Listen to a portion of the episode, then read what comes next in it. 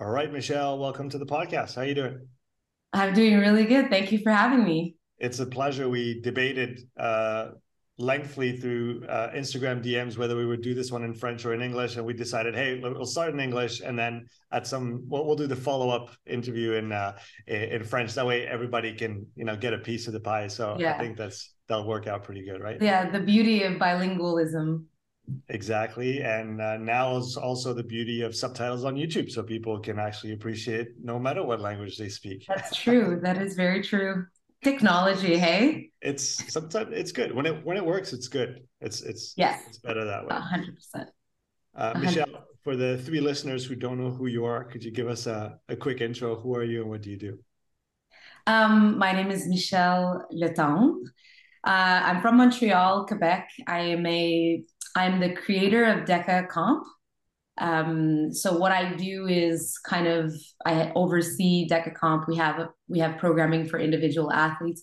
We also do programming for affiliates, CrossFit affiliates or functional fitness, fitness gyms. And uh, I also coach um, Patrick Vellner, uh, Freya Moosbrugger at the moment. And in the past, I've coached other games athletes. Some of them have done really well, finished on the podium. Um, so yeah, that's kind of very, very short resume. Um, before coaching, I was a CrossFit Games athlete from 2011 to 2016. And so if I even go back further, I started my CrossFit kind of journey in 20, 2009, end of 2009. Before that, I played water polo. That was my main sport. I had aspirations of be, being on the Olympic team. Uh, that didn't um, happen, but it gave me um, a good um, background for for CrossFit, so to speak. Even though I didn't know it back then, uh, things happen for a reason, I should say. And uh, aside from aside from that athletic background, I have a degree in design art. So I actually studied in fine arts and design and that's kind of me in a nutshell really or what i've done i should say what i've done in a nutshell so so far the story is not over yeah so far still young you said uh, i want to come back to your crossfit story first you said that you know what you your, your previous sporting endeavors uh, had a good carryover into your your crossfit uh, your CrossFit career. So talk to us about this. What did you feel helped you from your uh, water polo past into CrossFit? Was it the training? Um, what what what specifically helped you the most? Well, specifically, if I'm really thinking about physical attributes and and qualities, I uh, on top of water polo, I, I swam also. So I swam com- mm. competitively for three years, and then went into water polo. So um, specifically like physically i've gotten very flexible yet strong shoulders so that's a big one up especially as a female athlete my pull was very very strong yeah um, my push was okay but i had a really strong pull and um, uh, i had the stamina to sustain a lot of upper body uh, muscle endurance kind of uh, challenges um, if we talk maybe a little bit more like metabolically, water polo is like a very stop and go sport. We don't think of it that way, but there's a lot of change in directions. And you have to be very dynamic because the change in directions require a really aggressive whip kick. So, and we think of all the treading and everything. So, I did have a good dynamic um, lower body. I think my stature also helps with that. Like I'm five foot one. So, the reason I wasn't very I didn't go very far in water polo is probably one of the reasons why I was very successful in CrossFit. um, but aerobically, also, it's it's like um, it's a very uh, demanding sport aerobic, aerobically. So that had a good carryover. That said, where it doesn't have a good carryover in water polo is that we didn't do a lot of land training when I mm. was young. So back then, you know, strength work, uh, strength and conditioning wasn't super present even though i was i would consider at a pretty high level um, i think that now things have changed but back then our dry land training was like holding a plank you know t- typical swimming dry land training where you're like holding it's very isometric and very very basic so um, mentally though if i look at um, how water polo has gotten me, me ready for crossfit I think because of the challenges I faced when I was playing water polo, my stature, um, my lack of reach, you know, mm. um, it made me work much, much, much harder to get what I wanted. So I was, and and this the sport gave me this um, opportunity, but that discipline comes from my family. My father is a very disciplined, hardworking person. So is my mother. But water polo gave me an outlet to kind of explore that discipline. So, you know, an hour before practice, I was there. An hour after practice, I was there. I would also ask my coach if it was okay if I can practice with the boys sometimes. So that work ethic 100% carries over to CrossFit. And so that that gave me a really good, a very, very good, strong background um, to when I found CrossFit, which was like literally like maybe three or four years after I stopped playing water polo. Yeah, so, so it took some time in between, but yeah.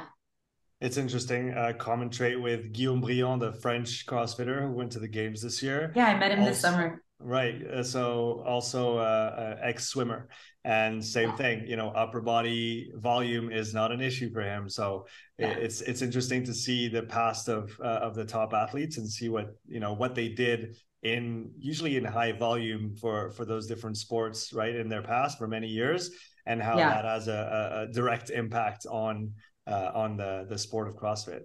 A hundred percent, and that's why I think that's a really good reason why certain people doubt some athletes that really began their athletic career in CrossFit.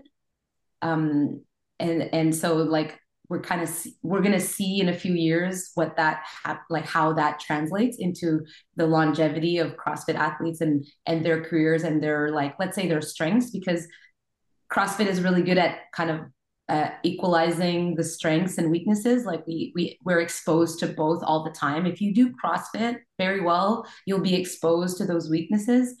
Um, but in a sports setting, it's good to have strengths. So like it, it'll like it's anyway. It's very interesting. You're right. Like when you people, a lot of people say that they wish they had a gymnastics background which a lot of people thought I had because of my stature. Like, oh yeah, she's a girl, she's five foot one for sure. She did gymnastics. She's got a good upper body. But actually, and I did gymnastics one. I tried, I think, two like sessions, and I told my mother I hated it, so I never went back. But like, um, yeah, it's it's it's it's um. I think that gymnastics is a good example of like everyone wishes they were they had gymnastics as a background for CrossFit. But to be honest with you, I think field sports and uh, aquatic sports have way more carryover than we think. Aquatic sports has a lot of carryover aerobically, um, but gymnastics is more of a skill thing. And as we're progressing in the sport, we're starting to see that I'm going to take this year, ex- I'm going to exclude this year because there was a big change in programming when we look at the CrossFit Games. But in the past years, like athletes who had field experience, aerobic experience, running experience, um, they had a really big advantage compared to athletes that had more of a skilled uh, experience background. Yeah, I guess like you said, everything at the end of the day is predicated on what the workout on the board is going to be to some extent. Uh, but yeah. it's undeniable that to excel at the elite level in CrossFit, you need uh, an outstanding work capacity. And like you said, having a past in those different, you know, more uh, aerobic or endurance based uh, events is going to have that is going to bring you those abilities you're, you're going to have developed those qualities over many years and so yeah. when you transition into the sport you, you have the foundation to layer up all the work that's necessary to then perform yeah yeah yeah for sure how did your how would you summarize or how would you talk us through your crossfit career uh, when you look back on it now as uh, as a coach, as someone who works with you know CrossFit athletes uh, in the space now, uh, what memories do you have, or what souvenirs oh, do you man. have of your of your CrossFit career? That's a really loaded question because today, as a coach, um, I appreciate my career more than I did as an athlete. Obviously, I think that th- that kind of goes without saying for a lot of athletes, but like as a coach today, I face a lot of difficulties with my physical stature, uh, with my mental limitations, uh, my emotional limitations, um, my desire to like, I didn't have the same will to sacrifice as some other athletes that perform better. And I understand that now. And I see that as an advantage today. So that that has made me extremely aware of what it takes to win and what it takes to be good and you know stuff like that. Um, I, I, what I, what I remember and appreciate the most out of my career is that um, I was able to find a sport that catered to who I am as a person. And so I really love to discover. I'm a process driven person. I love practice. I love learning. I'm not the biggest fan of training, and I'm not the biggest fan of winning. Um, and so CrossFit gave me this opportunity to learn from so many different fields, so many different people, um, just all kinds of things. I can't even begin to explain the things that I've kind of learned over the years. Some of them I've forgotten probably, but it's just there's so much stuff. And it's like if you're in any way, shape, or form uh, amateur of of the a learning process kind of thing, that CrossFit is 100% the sport for you.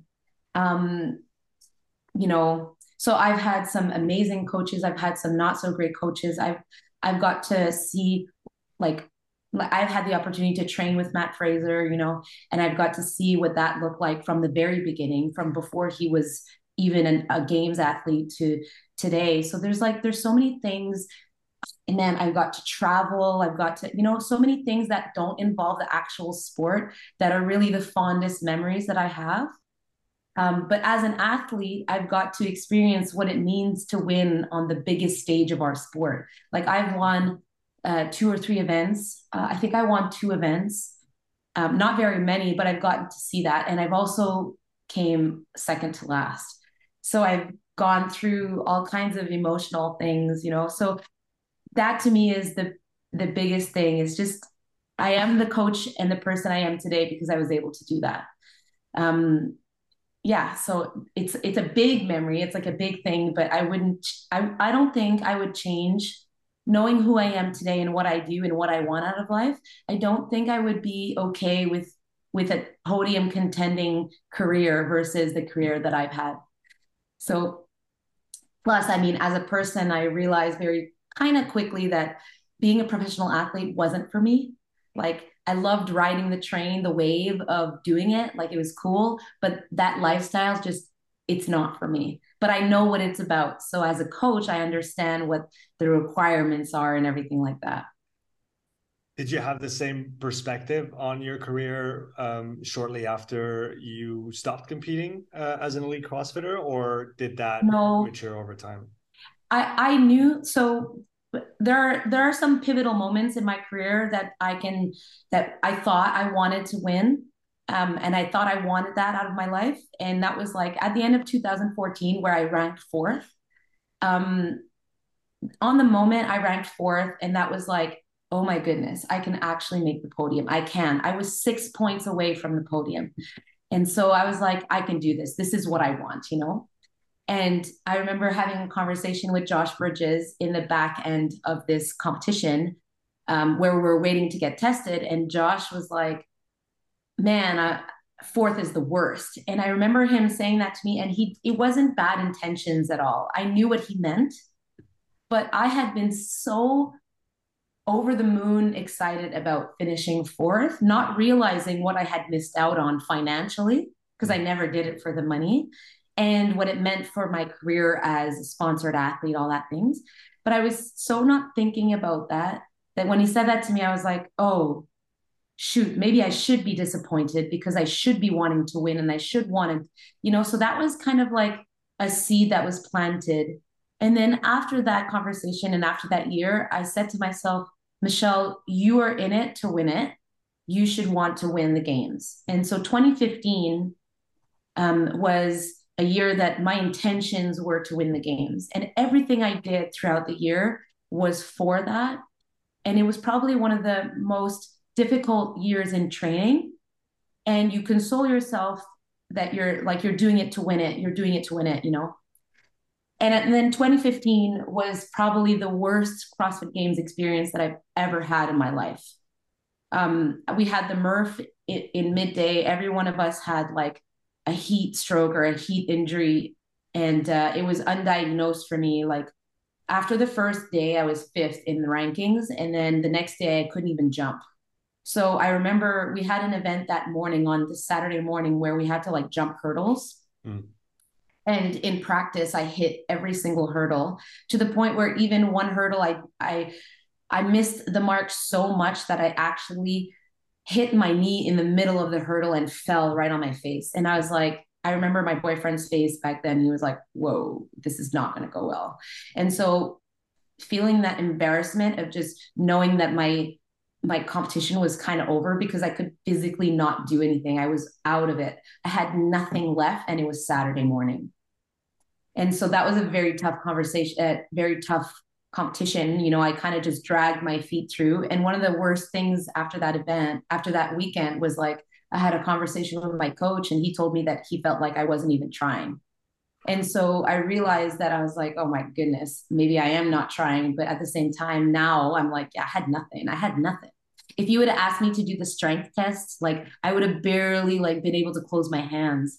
Yeah. So it was a really bad experience. And then the turning point there was like, I was going to stop right there. And then I realized I'm like, you know, for me, sacrificing everything for this isn't worth it. Uh, for some, it is 100% worth it. And for me, it wasn't. So I realized then and there, I'm like, nope, this is not for me. Like, even though I feel like physically I can probably continue on, I decided that 2016 was going to be my last year. And so those are the the two turning points where I discovered a lot about myself. Um, I wouldn't change that for a second, but like, yeah. So so that, that like when I retired, I was a little bit frustrated with the fact that I I was like not a winner. I never finished on the podium and I wasn't even a consistent top 10. I got a top 10 once. Mm. People think that I got it more often, but I was really good at regionals, but I wasn't good at the game. So I was disappointed with that and I had a sour taste in my mouth and kind of like a an athlete's will probably not say this out loud, but I felt really ashamed that I wasn't able to have that kind of career. And then today I think about it and it really has allowed me to learn a lot. So you know to answer your question no i didn't have that kind of mindset when i was freshly retired. I was disappointed that i wasn't the best in the sport.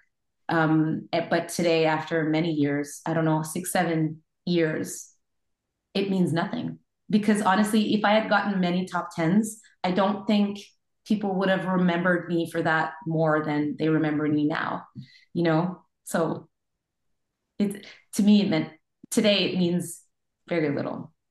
When you retired from your competitive career, did you know you were going to stay in the CrossFit space and that's what you wanted to do moving forward, 100%. or did you have other ideas? A hundred percent. Like I said, one of the one of the key things that I was exposed to throughout my career is amazing coaching. And amazing coaching made me want to be an amazing coach. And then the not so good coaching the not so great approaches, the one size fits all approaches was like, no, this is unacceptable, and athletes can't be exposed to that all the time. Um, so I knew I wanted to coach. When I started CrossFit, I actually started CrossFit at a gym as a secretary, and then I I started to do CrossFit because they're like, you have to do CrossFit if you're going to be the secretary of a CrossFit gym, and I'm like, okay, I'll start. Um, I had not done CrossFit before, and so I fell in love with that. But then on top of that, when I watched the coaches, I was like, man, that's really cool. I would love to do that. And so I got my level one and I started coaching CrossFit. And I realized that I really, really love teaching. I really love coaching CrossFit. So all throughout my competitive career, I always kept a job as a coach. And um, when I took my level two, I was like, oh yeah, I really want to do this. And then so I applied to be on the level one seminar staff. So coaching had always been something that I was really passionate about. And I never really thought of it as a career um, until 2015, when I was very disappointed in the coach that I was working with.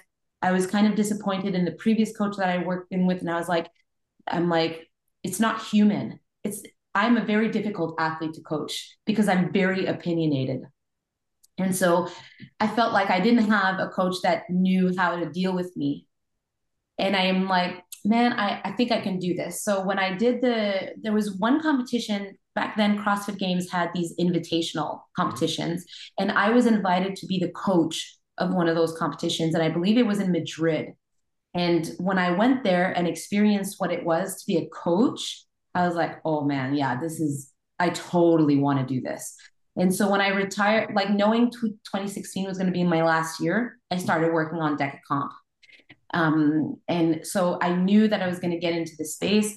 2016 was the first year Patrick Vellner competed as an individual, mm. my last, and he was like in transition.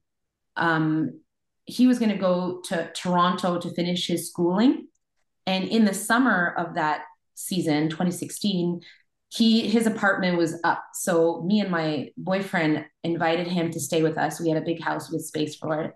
Mm. And so he, Pat stayed with us and we trained together 2016 and you know getting to know Pat and feeling like we reached to a really solid relationship a little later on when I st- after the games 2016, I kind of like asked him if he wanted to work with me as a coach and and so he agreed to it and then as I worked with Pat, which is silly because Pat was already a podium finisher and I was like I took on a really really big risk not realizing it because I was a complete newbie and it worked out really well and I realized very quickly that I think I could do this and I was good at it. And it was tough, but I think I could do it. And Pat being very opinionated like myself, like I got exposed to a very tough character to coach from the beginning. So I felt like I was in a good position to continue the on as like that as a career.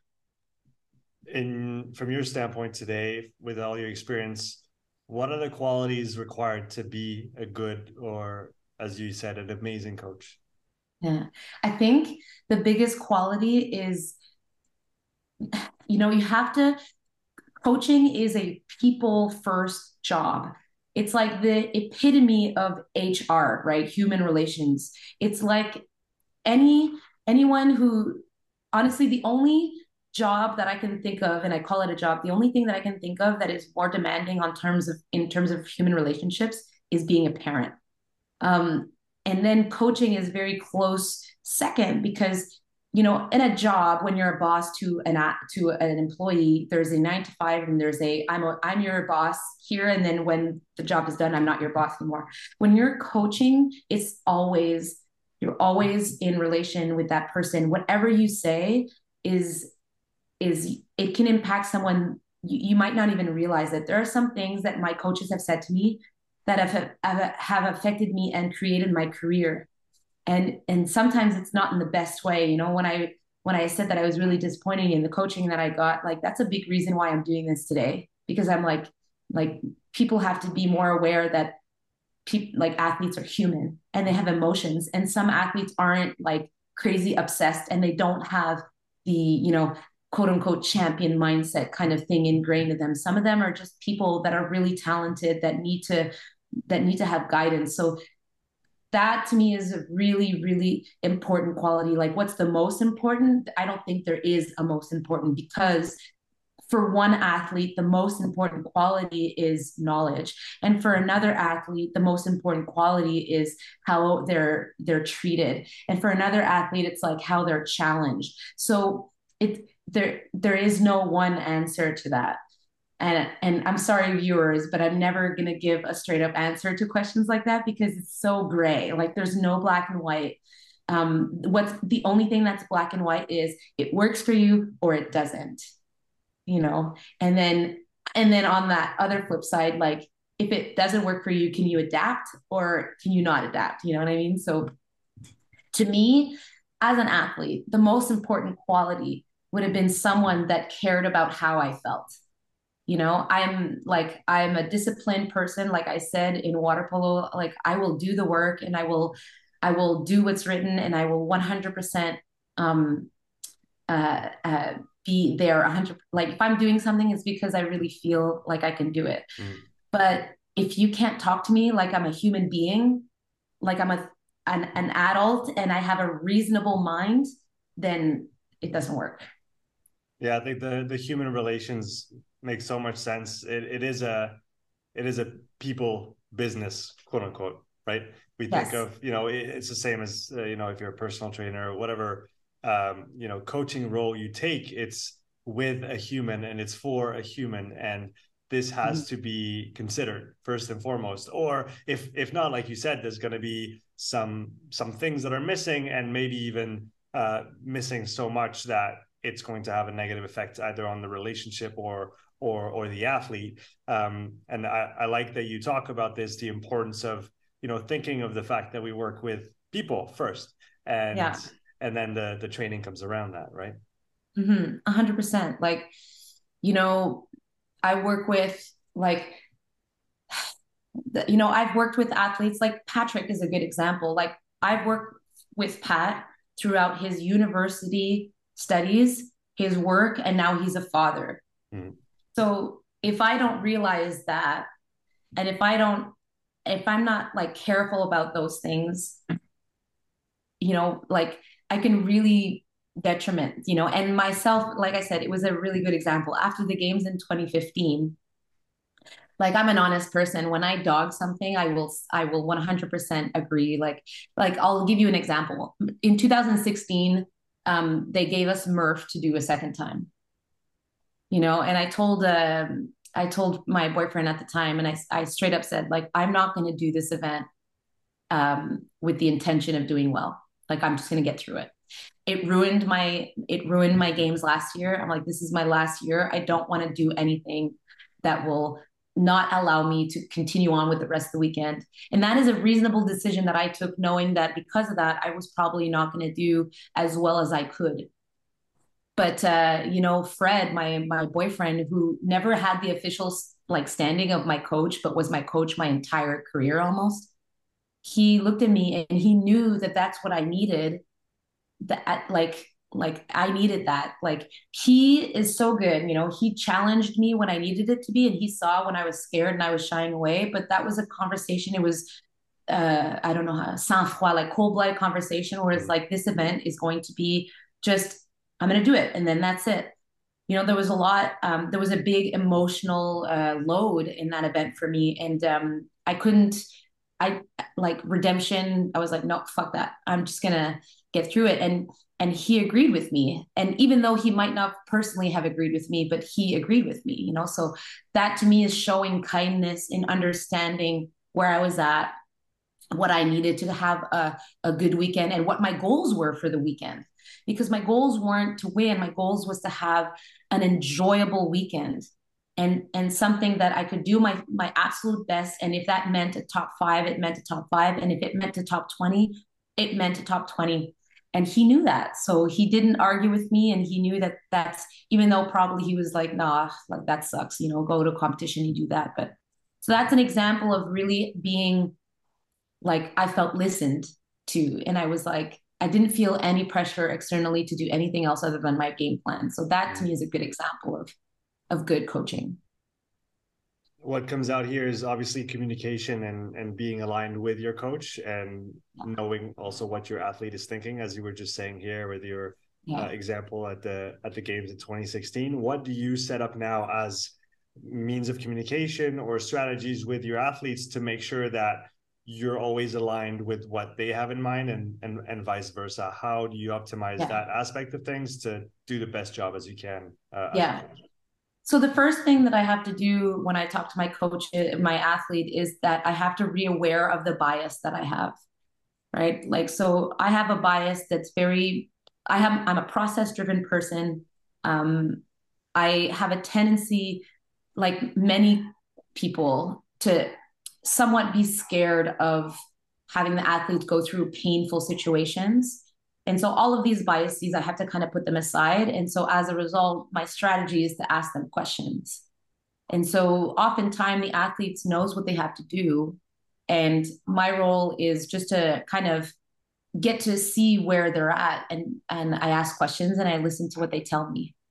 Sometimes the questions are really straightforward. Like, are you scared right now? Is that why, is that, is that the strategy that you're taking because you're scared right now? And sometimes it's really like, just like very practical things that I have to we have to bounce off. So the biggest thing I would say I would compare it to brainstorming. Hmm. Um, and my goal, my role in the brainstorming session is a facilitator.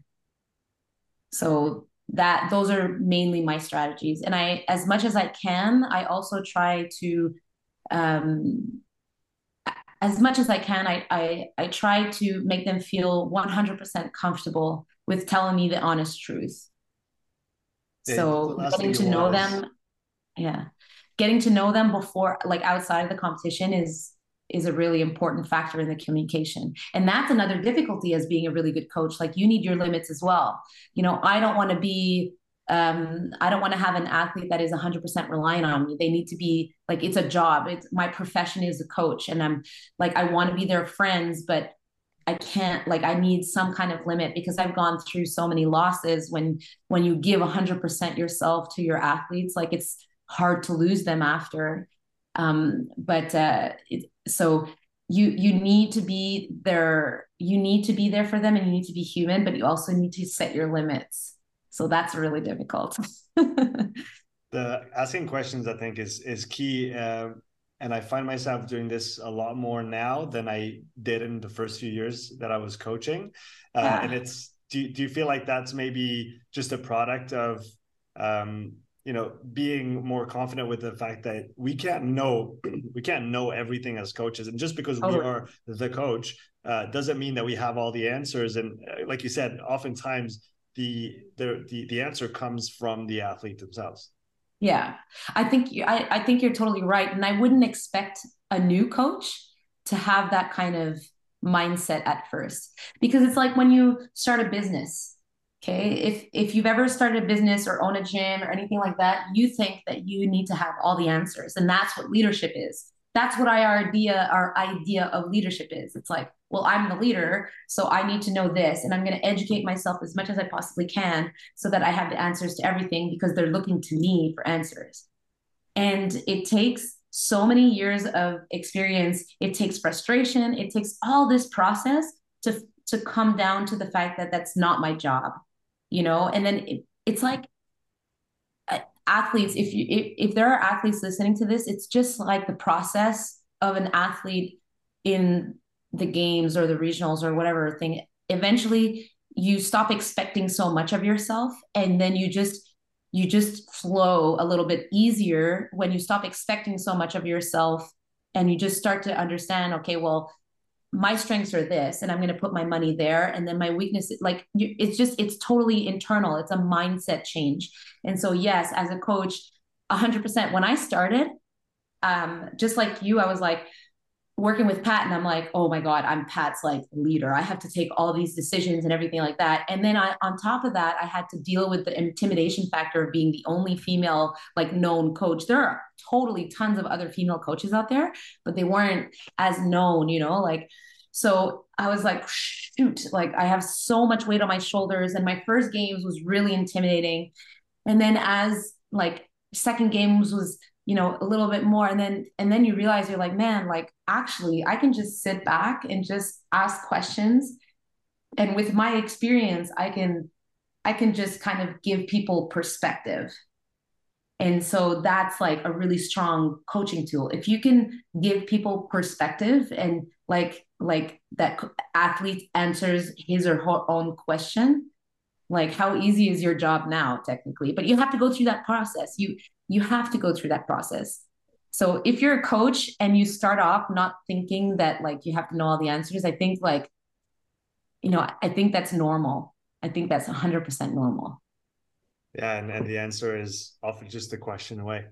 Uh, mm-hmm. and then so in addition to in addition to knowing your athlete and you know having this collaboration this conversation with your with your athlete uh, one thing that comes across here is that you're very self-aware you know yourself quite well and this seems to be one of your your tools as well. Is that something that you've you've worked on significantly or something that you've always had? Yeah. I've worked on this as a result of the situations that i've put myself in. It's as simple as that. When you're an athlete when you start being an athlete like i was saying before you expect so much of yourself and then you go through hardships and then you if you're an a, an intelligent athlete like if you're if you really truly want to get better you have no choice but to kind of ask yourself some questions figure things out try things etc and so i became very self-aware as an athlete. I believe that i was very self-aware as an athlete. Um, but now today there were things that when I was an athlete I wasn't aware about, and I know this now. So, uh, and then when I started Deck Comp, you know, not thinking I was starting a business, I thought I was just starting a coaching thing, but actually I started a business, and then I became extremely self aware in the last few years because of the positions that I was kind of by default in as a business owner now. Mm. Completely different role, completely new challenges um i struggled so much as a boss like when i so i used to own a gym too and i was a terrible boss like really bad what do you, what do you mean by that? Uh, uh, i just like people didn't respond to me and i just didn't get it. And i like I, I I tried so many different things that I would normally respond to, but then I was talking with a, a group of people that just didn't have my background.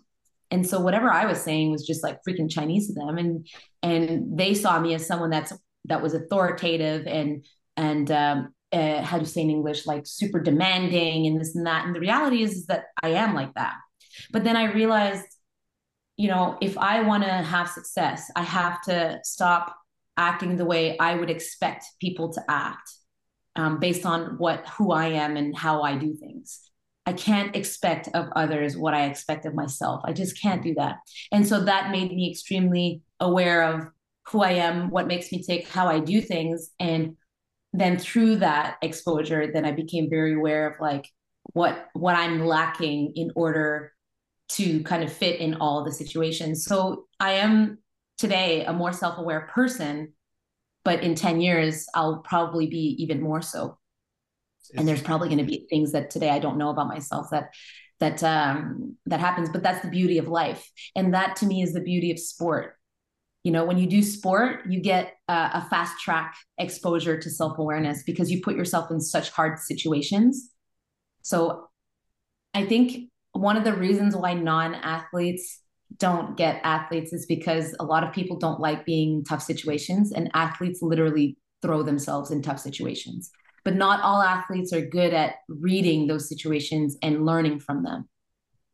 Um, so that's you know this is why i'm saying like the process that i've gone through with the disappointments and the lack of like super crazy talent i think is has helped me develop into someone that is very self-aware um, and you know i don't want to like there's something kind of wrong about saying that you're very self-aware like I know the things that I don't know, but yeah, credit it to the situations that um, I've gotten into either by my own decision or literally by default by owning companies and owning a gym and stuff like that. Before we talk about the CrossFit season and, and training for the CrossFit Games, can you maybe give a, a, piece of advice to the athletes that are listening to us, and then on the other side, the, the coaches listening to us about uh, how they can, what they can maybe do, put in place to uh, develop that self awareness. Uh, yeah. That, yeah. I think athletes and coaches, the advice is the same, and you just have to be a sponge. You have to have open pores. You know, like I think one thing that my biggest regret now that we're talking about it and I'm thinking about it is that when I was an athlete, I was quite close minded and I thought I had all the right answers. And there's a lot of things that I think I could have done better if I had been slightly more just open minded. But that open mindedness comes from just being tired of banging my head on the wall. So I think the advice is also understanding that being open minded, it it just it doesn't happen just like that. Like I'm gonna compare it to something that's kind of funny. It's like a smoker. You know, you can't convince a smoker to stop smoking the smoker has to decide to stop smoking. Mm. And then, so when you decide to be open minded because you truly are sick of it, you're sick of of doing things that don't work, um, and and you feel caught and frustrated constantly, then probably you're going to end up being open minded and, and and ready to take on the world of like learning and stuff like that. So it's like, you know, be a sponge and when that moment happens with you you'll think about what what i just said and you'll be like okay this is the moment. This is it. I finally reached the point where it's like i've tried everything. Now i just need to try to open up a little bit more Good. I, I, hope everybody wrote down the the sponge analogy because it's it, it's a great one. It's a really good one. Let's talk about training for the CrossFit Games, uh, Michelle. Yeah. So, as a coach today, with all the experience that you've had, both both as an athlete and, and now coaching people through that process, how do you um, structure the year from the end of a CrossFit Games compet- competition all the way to the following CrossFit Games? Uh, first of all, in your mind, in the big macro kind of picture, and yeah. then we can dive into some of the details down the line. Yeah. So, um, depend. It you know the CrossFit Games season is different for everybody. Mm. Like Patrick is the example where his CrossFit Games season is almost year round.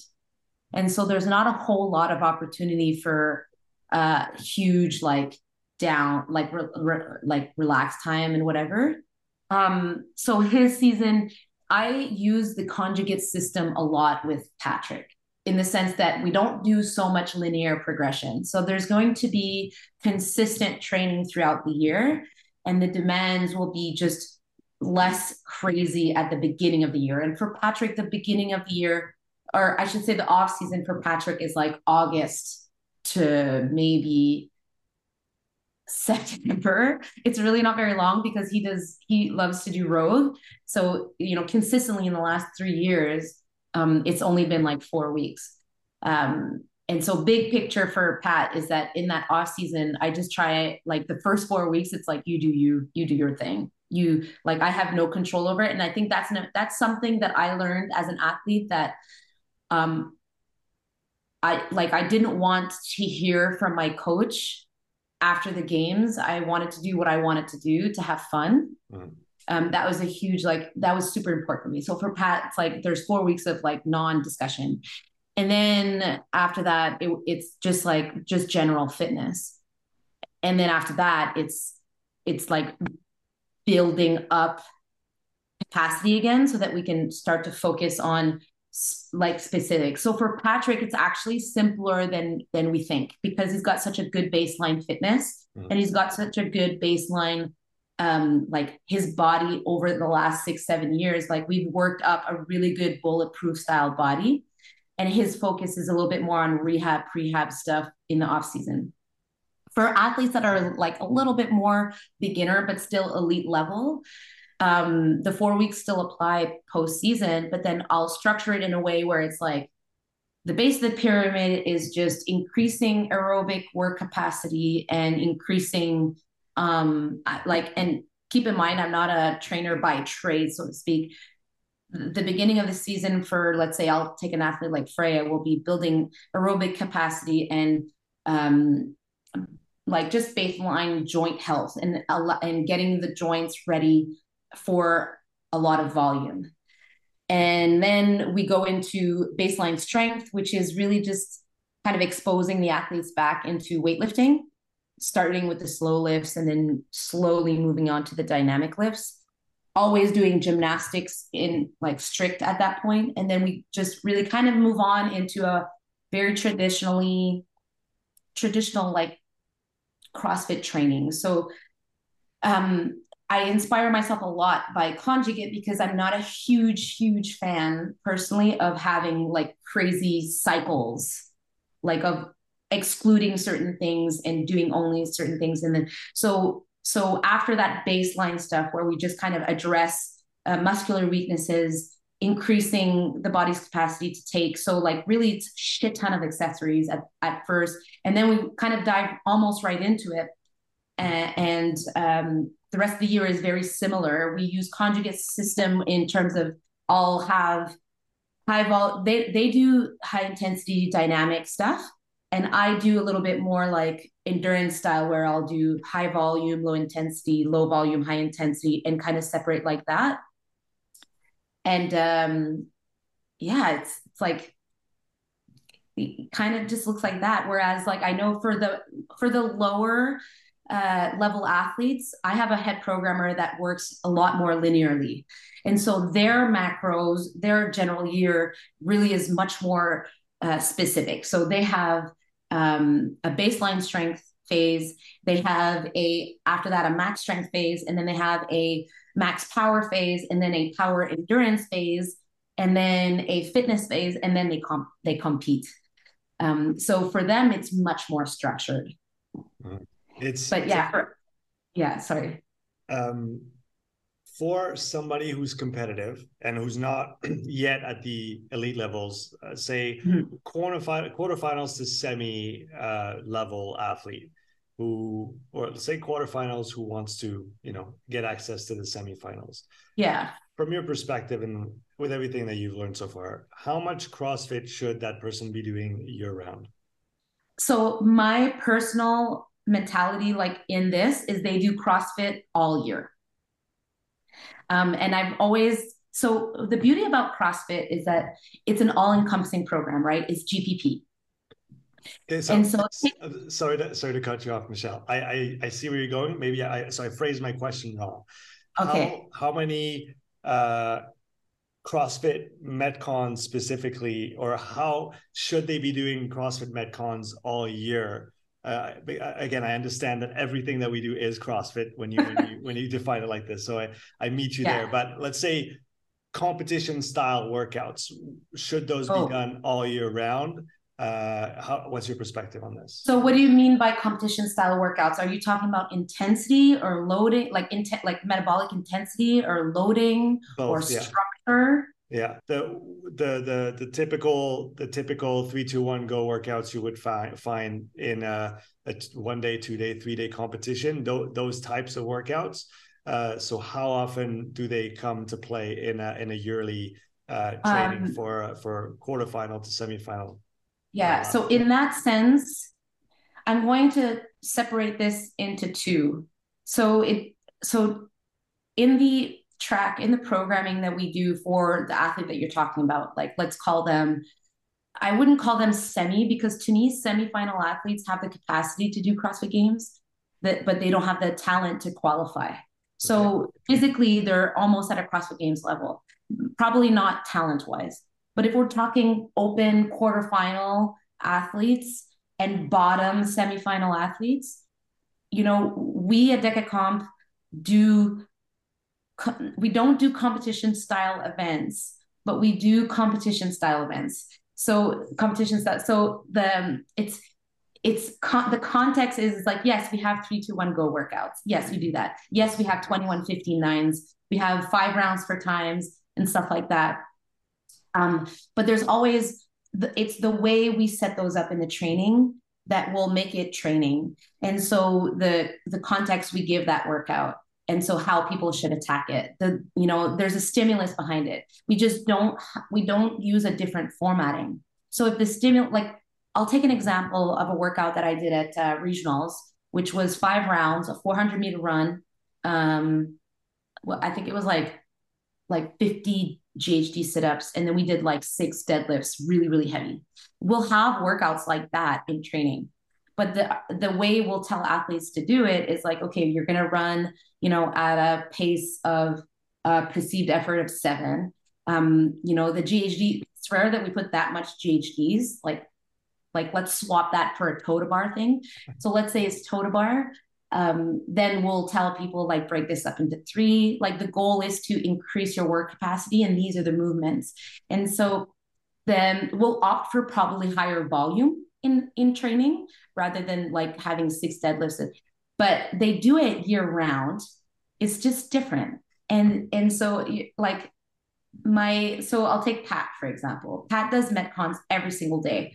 But there's metcons that are not for time and there are metcons that are 100% for time. In fact they should be like almost competition uh, p- uh, speed. Mm-hmm. the only time they don't do the competition speed stuff is really very early on in the year but even that i'll do it i'll just use different like like i'll use i'll i'll use them more as a conditioning piece on a machine and so like to answer your question like not all the time but all the time yeah, it's a. Oh. I think it's a great. You you answered perfectly. I think it's a great answer. Um, yeah. One one thing that I see in in athletes who uh, I'm lucky to work with who want to get access to those those higher levels. Sometimes one of the things that that is holding them back is that they want to test themselves consistently all the time. So you talked about you know essentially training versus testing is the difference that I get here. Is when you when you go out on a on a it could be three two one go, but if you have specific uh, you know intensities perceived ready perceived exertions that you want to hit, those are those are training. Those are not testing uh, testing yourself yeah, directly. Um, so if you had any advice for someone who feels like they need to test themselves multiple times a week year round in order to get better at the sport, what would you say? Go see a therapist.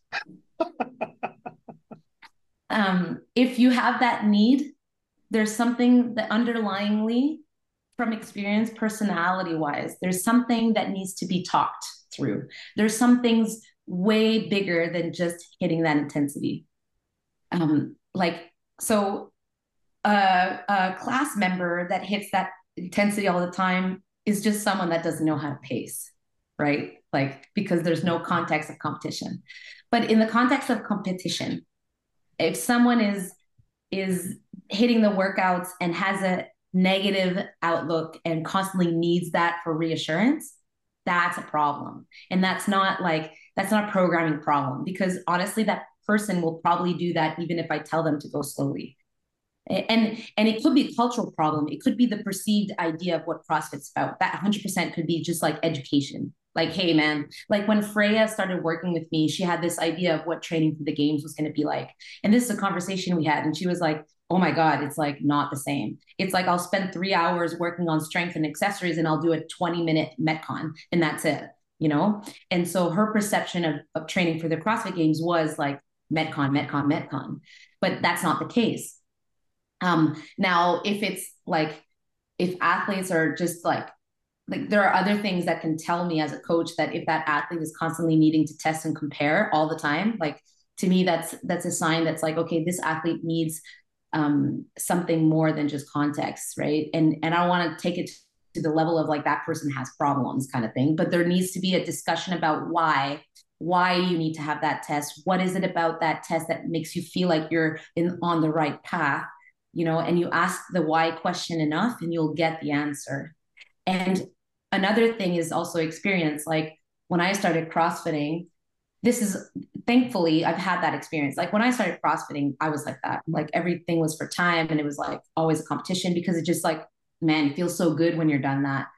And then eventually you just kind of self regulate.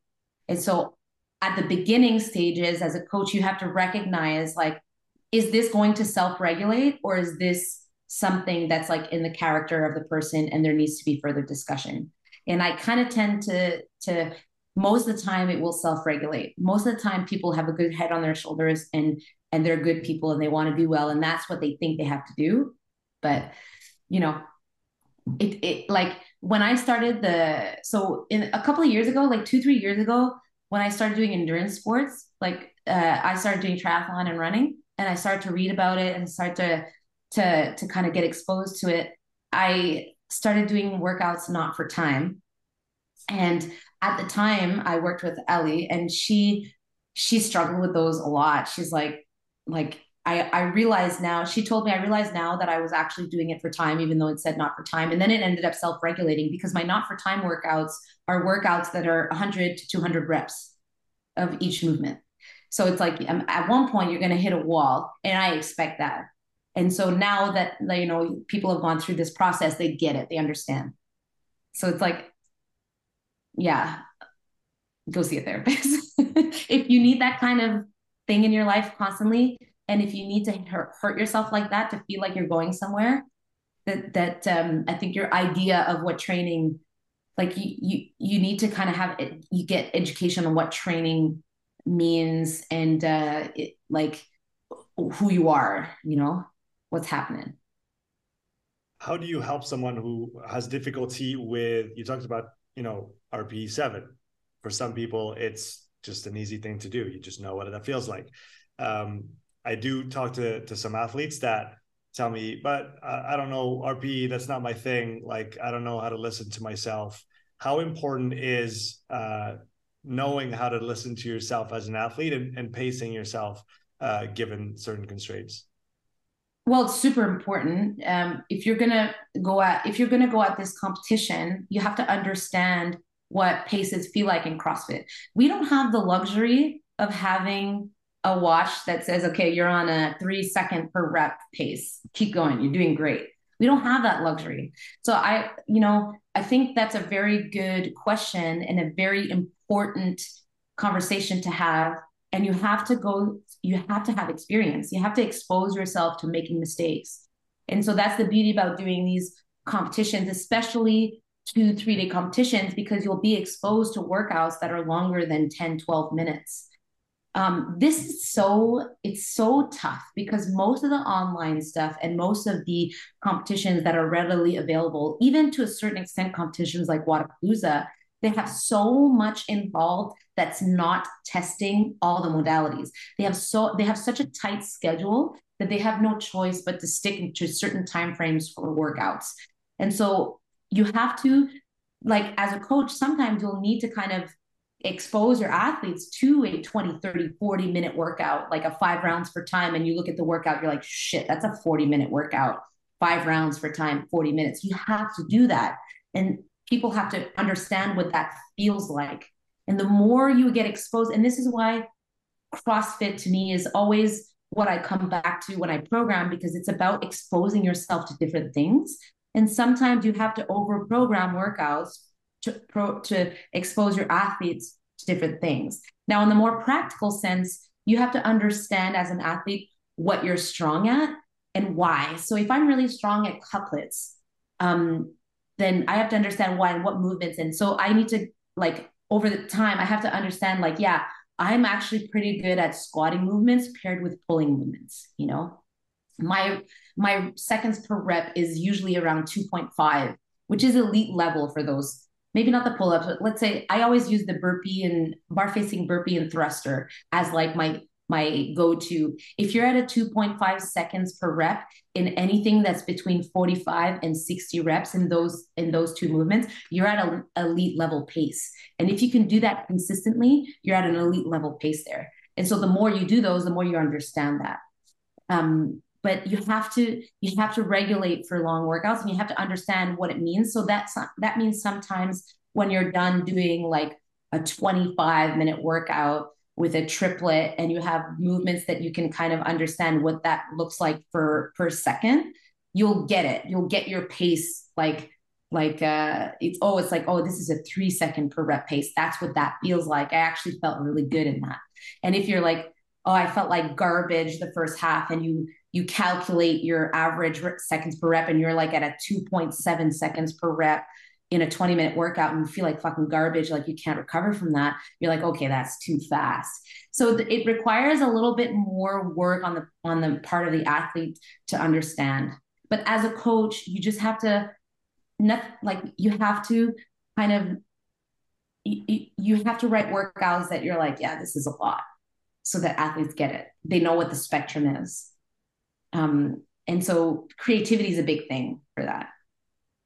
And I guess the perception side of things, including that in, in your prescription, also in, involves the athlete or, or the client more because now they have to pay attention to what's going on on the inside. They 100%. can't just put pedal to the metal and then hope for the best. 100%. And athletes have to be good at recognizing, like, um, when I was an athlete, when I started um, and I didn't get a grasp on what my body's like tightnesses were and stuff like that, my back would flare up. Like I would call it the glow stick effect when my back erectors just like, like all of a sudden I was like, shit, I can barely bend over. So it's like at one point you crack the glow stick and then it glows and you're like, holy shit, I'm, I'm done.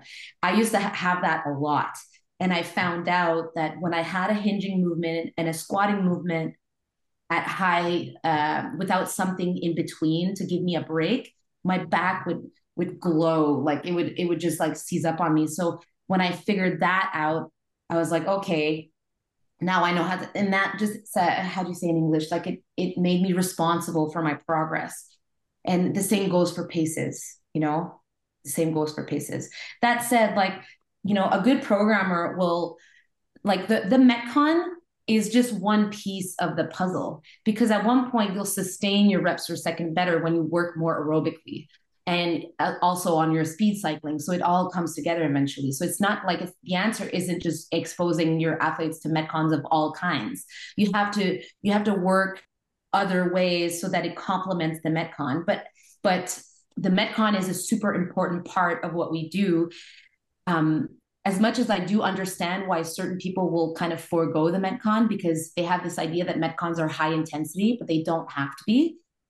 Um, the um, the importance of the Metcon is that one, it's a fun component of our sport. Like our sport is hard. We always have to work on weaknesses and we're, we're training really hard. So the Metcon is why most people get into CrossFit. Mm-hmm. And you have to give that to your athletes. Otherwise they're gonna, you won't décrocher, like they're gonna, they're gonna, they're gonna lose interest and they're gonna be like, well, fuck so there's a, a, component of their training that has to be giving them what they like to do, you know? And then, yeah, so the Metcon to me is a super important part. And being creative with those Metcons is also super important so that the athlete understands what it feels like to go long and slow and what it feels like to go super fast and how they put those two pieces together.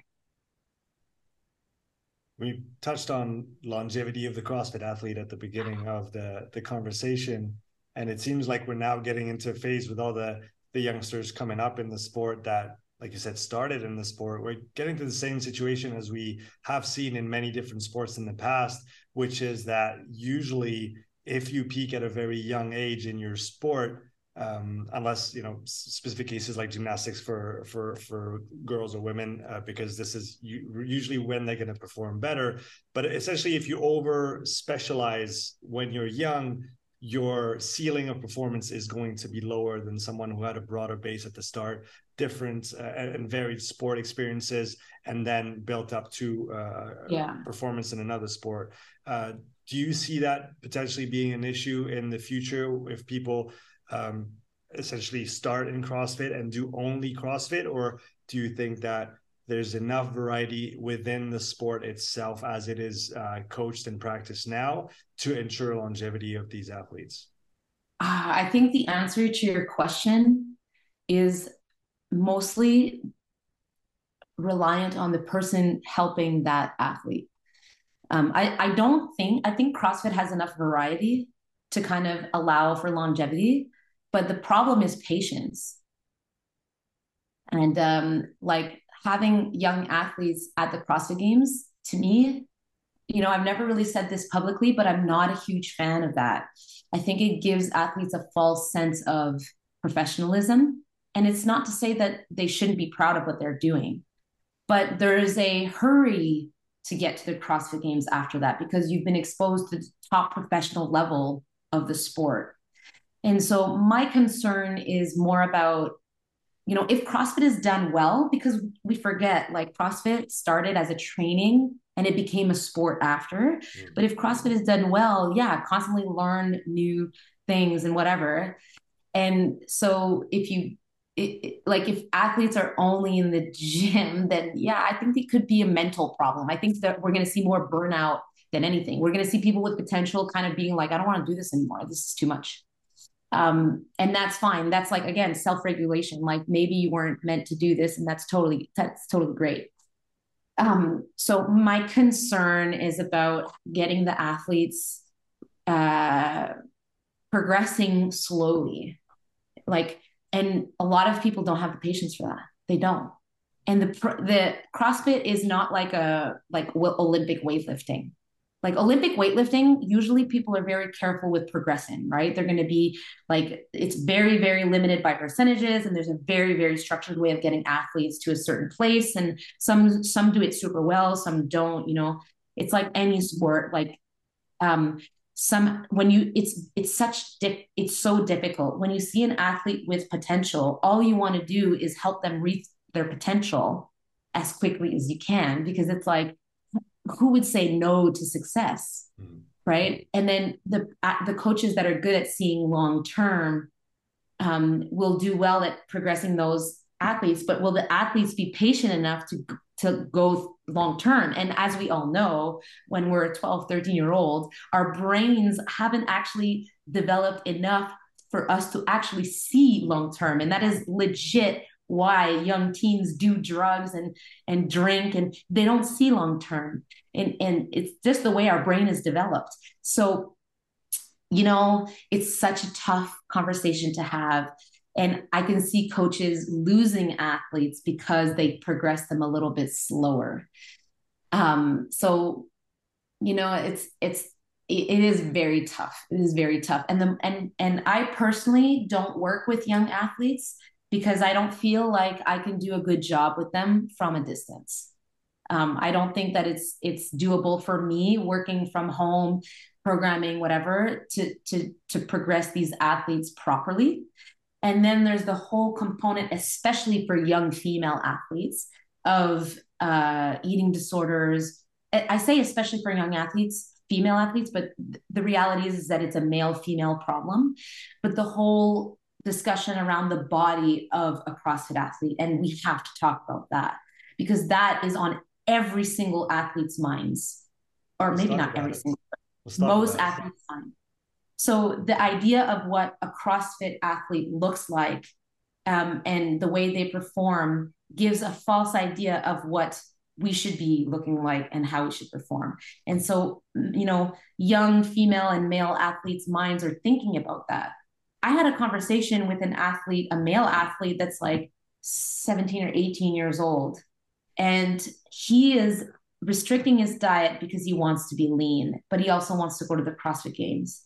And it, it starts that young. So that is a huge huge factor in younger athletes more so than in older athletes. Like 30 something year olds tend to have a little bit more confidence in how they look like and what they can do.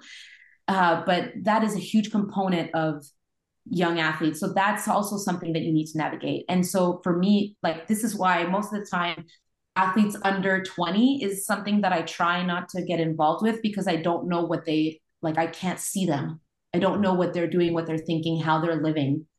Um, so I, I, I think it's the coach's on site's job to make sure that they're okay and they're doing the sport for the right reasons. And so yeah, it's a it's a big big question because the younger the athlete is, sometimes the less mature they're thinking about what it is. And and I'm guilty of this. Like when I started CrossFit, and I started CrossFit competitively at 24 and um, when I went to my first CrossFit Games, people don't think I was at the games in 2011 because I looked so different. So I was a nervous eater and I was going through some hard times. So I I went to the CrossFit Games and I weighed 70 kilos. I'm five foot one. That's really heavy.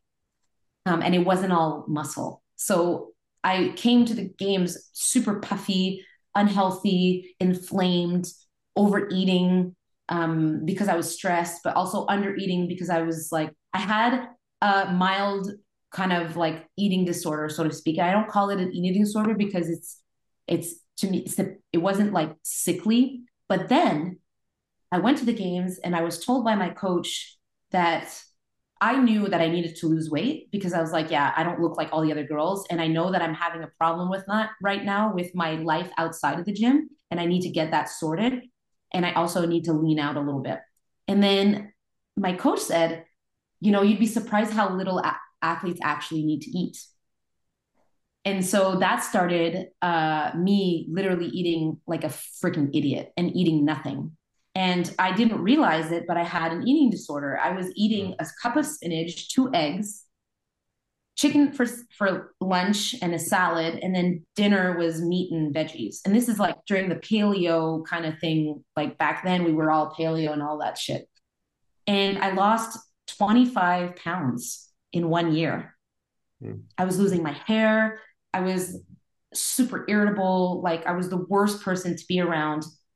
And because I had this idea in my head that CrossFit Games athletes have to have a six pack, you had to be vascular and you had to be stri- uh, like a, you had to have striation. That was a CrossFit Games athlete.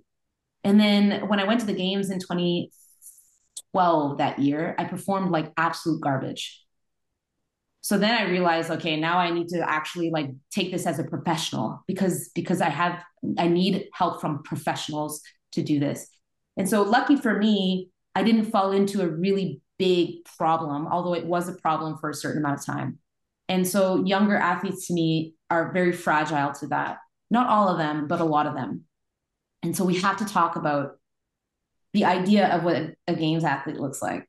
So yeah i'm going to stop talking about this right? Well, I'm gonna we're gonna continue talking about this, but this answer is long winded. it's a it's you're obviously very passionate about this topic, and rightly so. I think it, it is important because you know people that look up to games athletes and want to compete at the highest level in the sport uh, again they they're going to try to emulate try to look like try to be like those people yeah. uh, but as you as you rightly said eating a sufficient amount and often a considerable amount given the nature of the sport and how much training you have to do and the fact that you need to build more infrastructure aka muscle over time because this is yeah. literally which is going to do the work that you're trying to perform and if you yeah. consistently underfeed yourself you're not going to have that infrastructure you're not going to have that cellular repair you're not going to have that recovery yeah. that is absolutely paramount to to if you want to be if you want to even get close to having a chance of being one of the best in the sport. Yeah. And the biggest concern I have is that the social media aspect of CrossFit, it's so good because it's visually stunning. Like how cool is it when you look at your CrossFit feed and you see like women with eight packs? Because before women were like women like that weren't a thing. So there's some beautiful things about it. And there's some things that are very positive. Like when we see how women's athletes have changed over the years outside of CrossFit, thanks to CrossFit, because now there is, I, I think it's safe to say that there is a much more acceptable, um, it's much more acceptable being a woman, being a female with some level of physical athletic look. It's more, it's way more accepted than it used to be. Mm. Um, but that comes at a detriment because it, it like you can get the this the the sickening side of it where it's like the, the, this body composition is just as unattainable for most people than being super skinny. Um, we don't we forget that like there's a very genetic component to how a lot of people look. Mm. and uh, and sometimes there's an unnatural component at how other people look and we don't think about that. Like there's some you know some athletes out there and i don't want to say that i think crossfit isn't not doped. I think a lot of athletes do take um, performance enhancing drugs that turn out like that have physical effects like body composition effects no more than another sport does. But we forget about that. And um, it's it's it's so hard. And even today we like i see sometimes i follow some female games athletes that talk about body dysmorphia and the way they see themselves. Like some athletes that people would kill to have their body that are that are publicly saying like i'm uncomfortable in my body. So that's how crazy this problem is. And not a lot of people talk about it in crossfit. Like the, it's it's a big problem. And i think you know when you say that at the beginning of our conversation you said well in the middle of our conversation you said that some athletes think that they need to test themselves a lot to see that they have progress. And then i'd say some athletes and that limits their potential. And then a lot of athletes are potentials are limited by how they think they should be looking when they do crossfit. Mm. you know i think it's it's a big problem. So the if the more we talk about it the better. And i think i think like i've i've coached a lot of female athletes and almost all of them had had eating disorders. Almost all of them. I would argue that all of them did the ones that i've worked with one-on-one. That's how big this problem is. So yeah how do we fix that? Like i think coaches have a big role on educating and and um, talking to the athletes about proper nutrition but then sometimes you have to be careful with who you speak to about nutrition. I've seen an athlete in my career that has had an eating disorder like a like a dangerous eating disorder that had lost like that had had a you say that? Like a remission of that eating disorder. And then the coach had a one size fits all approach to nutrition and talked about counting macros. And the second that happened, that athlete went back into hmm. her her problem. So we really need to be careful with how we talk about this problem. And so one of the questions I have with a lot of the athletes that I start working with is, have you had an eating disorder? Um, and so more people need to ask that question and need to do it in a safe way. And, you know, and now we're seeing other people talk with athletes. So aside from coaches, we're seeing athletes have an entourage, like an agent, this and that. And there are, you know, nutritional companies that are sponsoring athletes. And so that also needs to be, and usually nutritional companies will are very like they're super aware of this problem. Um, but sometimes agents and other other uh, entourage aren't. They're trying to do the best thing for them, but they haven't been maybe been exposed to the problem of sport performance and eating disorders. So the more we talk about it, the more people aware about it, the more people will be careful about how they speak to the athletes about nutrition because it ha- it's it's a conversation you can't avoid. But like you know when when when I'm told that athletes have had eating disorders right away, it's like okay, well, um, other questions. It's like, do you know what triggers it? Do you know what like do you are do you are you seeing someone about it? Like how recent is it? You know, asking important questions, and then when you knowing your limits you know i'm not going to tell them how to eat. I, I don't have any education in that. I don't have any like the only thing i can say is from experience you know i've had a year where i've learned that you know i had one year where i had an eating disorder and then i paid for that one year for like probably two years i'd say until my body started to kind of like be okay and like normal and and pack on fat the way it should and and stuff like that it takes time mm-hmm. so luckily for me i kind of I was exposed to it to a certain degree, but I I don't have the same experience as some other athletes, you know. As you said, I think as a coach, it's important to know what your strengths are and where your blind spots are as well. Pers-. Personally, I don't talk about my I don't talk about nutrition to my athletes simply because I am not trained. My my wife is a nutritionist. She is an instructor for nutritionists. So I've I've I've heard, I've read the books, I've heard all the conversations, but it's still not my field. And even though I, I, I understand a lot of things, I don't know a lot of things, and I I would never be in a place to say you should do that or this is the right thing. Yes, of course. Because yeah. as you said, it has to be individual, highly individualized. Uh, because even across time, somebody's microbiome can change. Uh, you know, people's uh, sensitivities can evolve and change, uh-huh. and all those things have to be considered. So I, I, really like that you're emphasizing this because it is because uh, at the end of the day, we're we're talking about sports, we're talking about performance, but when we talk to nutrition and uh, eating disorders, we're talking about health and we're talking about things that can have a long-term negative effect on on someone's health and this should be the, the the farthest thing away from what we're trying to do as coaches regardless of what performance we're trying to attain. It cannot be at the detriment of long-term health for our athletes. A hundred percent. And then at one point look we're talking we want our athletes to be healthy um, but there are moments that they won't be. And that's yeah. part of sport. That's part of yeah. performance too. Like my last year i was like i was sponsored by naproxen. Like i i I, I was on so many anti-inflammatories, and it was a risk that you know I I I knew that it wasn't good for me, but it would get me through what I needed to get through. And then sometimes like that's part of it too. And see, like this, this, sometimes health is not like it's short term. But I agree with you when it comes to performance and and health and and to me, nutrition has a lot to do with mental health. That's a huge component in in that's why like we have to have a human approach. There are some people that'll be more fragile to mental health and we all know that mental health can translate into physical symptoms. And so health is so it's so big. You know i had athletes that when they got really nervous before a competition they would always get a cold and really sick. So at first i was like that has to be physical. I'm probably pushing him way too far.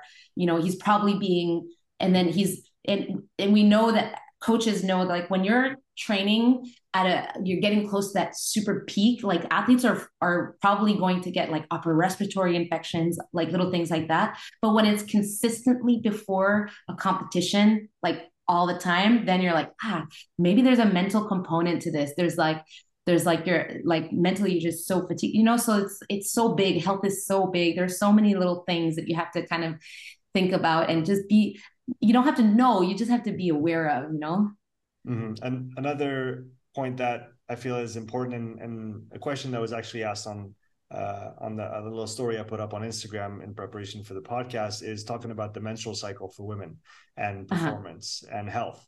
Um, is that a topic I imagine that you talk about as well with your female athletes? Uh, if so, one of the important things to do to, to talk about? I mean, you have the advantage to be a woman, uh, and so you you know how it works. Um, a lot of male coaches aren't educated on the on the question, yeah. and if you're if you're a male coach working with uh, a female athlete, at some point this is a conversation that has to be had, or at least, like you said, an awareness that needs to exist because it is an important component of um, simply the, the the woman's daily life, the the, the somebody's yeah. daily life, and also how they're going to perform, how they're going to recover. And uh, so, talk, talk talk to us a little bit about this important yeah. topic as well. Um, it's funny because yes, I am a woman. I get my period, but I'm not super well educated in the actual effects of that hormonal mm. cycle. All I know is that I knew that the week before I got my period, and I I don't track, so I never tracked my period. Like I, I never did. I knew when it was coming based on how I was feeling. I'm like, oh, I'm feeling a little crampy and I'm like, the weights are heavy. I'm like, oh yeah, I'm getting my period probably in a couple of days. And then some women have like very little symptoms and mm-hmm. very little changes. The, this, the shitty part about being a female athlete is that sometimes you get your period when you're competing and there's nothing you can do about it. Mm-hmm. And so it's like, I, so I've seen a lot of talk about this and it's like, considered taboo. Personally, I, have I've never considered it taboo. I've never had an issue with talking to my coaches about my period. Um, but when like I've had athletes that didn't have them. And so one of the things that I did realize that was really important is that, and this is kind of by fluke. So when I started doing the 80 20 stuff with my programming, mm. doing a lot more low intensity stuff and a lot and dosing the high intensity stuff, one of my athletes that didn't have her period for a long time actually started getting it again. And she didn't have her period for a very long time because it just so happened that she had like um, an eating disorder when she was very young. And so that affected a lot her hormonal development. Um, but then so when i found out about that um, i was like okay this is really interesting so that we can we can reduce the effects of the stress of training on a female's body and her hormonal um, uh, situation and whether that comes from the fact that when we do high volume work, athletes are more hungry, um, or if it's like they can eat a little bit better because higher intensity days or shorter volume and they can actually get more food in during the day. Mm-hmm. Maybe that's maybe that's what it is, or maybe it's the actual stress response to doing low. Like I don't know what it is, um, but it's an it's it's talking about it is important because it allows you to see like oh shit okay there's some really interesting things about this. And then you start to do it with other people. And it's like oh it worked or it didn't. Um, i personally have gone through a moment where i lost my period and i realized the importance of nutrition on the period like instantly. You know you're kind of told that some women like i like i said when i did crossfit i never really lost my period except for i think once uh, when i was competing for the games and I had lost all that weight, I I real like you you realize after two three months you're like oh shit I didn't get my period and now I got it like oh my god I didn't even realize it. Um, but when I was competing after I did CrossFit, I retired and I went into competing in weightlifting, and now we're talking weight class. And so, for in order for me to get carded and to get the elite status in Quebec, I had to compete in the 50, uh, the 58 category, which is now the 59. But Back then it was a 58. So I went from like 61, 62 to 58. And I did it in a way, actually, I had what I thought was a good nutritionist. And he's like, you have to eat high carb, no fat, like normal protein. And so I did that, instantly lost my period. Hmm. And and this is that to me was really stressful because back then I was I was trying to have kids and I was like, shit, like, what am I going to do? so, having gone through that, um, I have a better understanding of of like the direct role of nutrition. Sometimes we're like, oh, whatever, you know, whatever, that's fine. It's like I'm different, you know, but actually there's a direct role in it. So I have the advantage of being a woman because I know like I know what it's like to lose the period. I know what it's like when you get your period. I know that the days like everyone's different. So personally, when I got my period the first day, I was like useless. I couldn't do anything. I was tired. I had cramps. Like I just, I was sluggish. So when I went into the gym, I just did what I could and then I moved on. Um, but I was also older. So I wasn't putting that much pressure on myself. Younger athletes may find themselves really putting pressure on themselves to get the work done. And so when I ask my, when I'm talking to athletes and then it comes up that you like, oh yeah, I'm getting my period soon. It's like, oh, okay, man, just do, you know, just do the aerobic stuff and just and then forget the weights. We'll do that tomorrow. We'll yeah, and check, check the, the effects are very yeah, the effects are very short. Like for some women, it's 48 hours. For some, it's 24. Um, for some, it's longer. So although we have to talk about period periods and, and menstrual cycles for women, but it's not an it like male male coaches out there. It's not like not all women have the same symptoms. Yeah, Some don't. But but they but they all they all have a cycle and we have to yeah. be aware of of that fact and again like you said every person is going to experience it differently so yes. we we need to have a, a, minimum of conversation especially if there's going to be a, an interaction or an effect uh, from the cycle to to the training um, one thing that yeah. you, you, said was that was really interesting you talked about the 80-20 distribution um, and and i think you were right on the food and uh, i think the stimulus as well from a nervous system standpoint probably plays some role. Oh, yeah. When we do stay, you know, at low intensities, we have a, a dominance from the parasympathetic side, which is going to be very helpful for people that spend their time on the sympathetic end all day long. Uh, so that's that's very interesting that you that you noticed that when you essentially just distributed the intensity uh, and the volume differently, right? Yeah. So, like I said, I, I started doing that when I started doing, like, I started reading up a lot about running training. Mm-hmm. And so, what I found interesting so to me, CrossFit is an endurance sport, it's a power endurance sport. That's the way I see it. It's much more reliant on the endurance component than the um, anaerobic and the high, like, like seven second snatch thing. Like, like that doesn't exist anymore. It used to. When we look at the sport and the history of the sport, the athletes that performed really well at the beginning of the sport were those who can hit high intensity consistently. Mm-hmm. And there was only like six events, maybe. And so they had a lot of success. You didn't need a whole lot of endurance for that. Um, and then as time went on, especially with Dave as programmer, we started to see that the athletes that had the most success were the strongest and the most endurant. And so sometimes those athletes are actually the same because you can be very strong and very endurant. You might not be the most technically skilled, mm-hmm. um, and then somewhere in between that, there was a moment where high skilled athletes did really, really well. And now what we're seeing is that, like with Boz, we may go back to a skill based athlete. And so every year is a little bit different. But if you look at what we needed to do to be on the top as a CrossFit Games athlete, it changed every year. But there are years we can say, like, man, if you were like 100 and if you're a female and you weighed uh, 70 kilos or more or like 155 pounds or more and you were like five foot four or more you were going to do well at the games you know now we can't say that anymore because we don't know like Boz just started so we need to see a little bit more but like it it changes all the time so but i still think that if you're going to be especially a semifinal athlete you have to be really good at uh, endurance and power endurance. Those are the components that are really to me like the things that that are really stand out.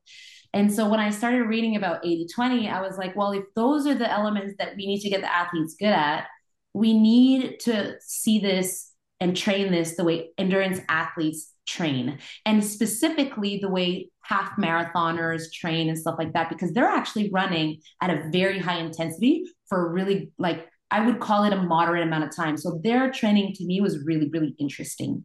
Triathletes as well. So I was like, well, I'll give it a shot. And one year I said to Pat, I'm like, listen, I want to try something. And I'm going to try it with you. Are you okay with it? And Pat's always been really, really cool. Like he's always been open to trying things out with him. And Pat has never done the same thing any year. I've always kind of switched it up. And I think that's part of the reason why he's he's still getting better. Mm-hmm and when we did the 80 20 thing, um, honestly, it's the year he got um, second um, uh, recently. So 2021, I believe, he got second. Um, and I was like, okay, this is working. This is working. He's been training so much for the last, you know, five, six years. And I found a formula that has allowed him at 31 or 32 to manage his injuries. I can't say avoid Mm. It's it's completely unrealistic to think that someone that age would avoid injury, but we managed it. In fact, all of his lifts went up just because at the beginning of the year, I had him doing three high volume, low intensity days and two low volume, high intensity days. And within that, I went with a conjugate style of uh, changing up modalities. So the high intensity days, one week was gymnastics, low intensity was weightlifting, and then I would switch it up. And then all throughout that, the components of the Metcons just followed the high volume, low, low volume thing. Mm-hmm. And they were designed to complement whatever like accessory component we were training. And and huge success. So I was like, okay. And then on top of that, I was working with Ellie that year and huge success for her because she actually um, just understood what it was like to train lower intensity. And so she was able to manage her efforts throughout the year a little bit more. She put a lot less pressure on herself um, when she was competing and when she was training. Um, ellie was the kind of athlete that put a lot of pressure on herself. She wanted to do really well. So every day was like really important. And so the high volume days it was just about getting the work done. So her mindset shift and so just it was a success for her just to navigate training. And she went from being a non-games athlete to a games athlete. So it was it was like there was a lot of really good things about that system. And throughout the years, I've kind of always wondered why I didn't have a style. And then so I realized, okay, well, this this seems to be working for the athletes and it's such a flexible way of programming that depending on the athletes that i have it works out well what i did find out though is that for the less experienced athletes, it wasn't the best. Um, there was a big component of confidence that was just like not there. And and so with Freya, I realized that she hadn't had that many years training behind her belt. That when I was giving her low intensity, high volume stuff, she didn't have the confidence it would help her. And so, like, I found that there was a lot of hesitation when it came to doing higher intensity things. So yeah i don't know i don't know like it's you when you try things out you start to learn different things and that 80 20 stuff had like it's not fully 80 20 because we don't like it's not fully controllable like that but the, it, the idea right it's it's the overall yes. idea of we are going How, to spend most of our time here and then when the timer's right we're just going to put the hammer down on on that exactly. specific day or that specific yes. modality and make sure that essentially we we we only spend our fatigue coins or tokens on on those key workouts that we want to really where we really want to push. And the other ones we're doing low enough so that we don't spend any or very few and we have more for the big days to come. Exactly. And at first the way i structured it is the high volume days were at the beginning of the week and then we would creep up into intensity because that's how competition works. Mm-hmm when we talk about CrossFit Games, that's how it works. We do high volume stuff and we finish with high intensity stuff. CrossFit Games is always like that. But then I realized that uh, recovery was a big problem. So I would now I'm switching it up. So the high volume stuff is before rest day. High intensity stuff is first. So you have to like you have to be very flexible. Like coaches out there, be flexible. Be really flexible with how you do things and try things out. Don't be afraid to try things out. Um, I'm kind of like answering a question you didn't ask, but I love it. I love it, yeah. Michelle. Uh, I have one last question for you. I've been holding you for for quite a while here. Um, what are you looking forward to the most about this upcoming CrossFit season? Oh, that's a really good question. My what I'm looking forward to the most is seeing what Boz comes up with at the games this year. And if if I so I don't know Boz very well. Um, but if I size him up well, I think he's going to throw us up for another loop. And I think he's going to avoid my anticipation of that he's going to avoid having a style the way Dave did. So I'm excited to see that. I'm also excited to see Freya compete. Those are the two big things because Freya is like so new. Freya's only Freya's third competition in her whole career was the CrossFit Games. this is this is this is pretty crazy. yeah, it is pretty crazy. So she's doing Dubai next week, which yeah. we'll see how it goes. She hasn't been feeling super great lately, but like we'll see how Dubai goes. But like, yeah, I'm excited to see her compete. Michelle, thank you so much for taking the time to come on the podcast. It was uh, a real, real pleasure to to chat with you again, uh, to chat with you today, and I hope we'll get to, to do it again. Yeah, Sean, thank you so much. I had a great time. Well, before I let you go, where can people find out uh, more about what you do? Um, so myself personally on Instagram, it's at mich underscore le tendre, L E T E N D R E. And then um, uh, programming wise, coaching wise, it's at Deka Comp. So D E K A C O M P. Um, yeah, check us out. Um, I mean, we we're a small team, but uh, we love what we do. So if you guys like to try things that are just you know slightly different but very CrossFit Conf is is good. Links in the description for everybody watching and listening. Thanks again so much, and uh, I'll talk to you soon. Thank you so much, Sean. Thanks for listening to this episode. If you would like to support the podcast, please take a few moments to leave a written review and a five star rating on Apple Podcasts. If you want to watch this episode again, you can find the full video recording on my YouTube channel. You'll also find hundreds of hours of free content, all my podcasts, my thoughts of the day, structured presentations, and more. So don't wait, go subscribe, and I'll see you in the next episode. Take care.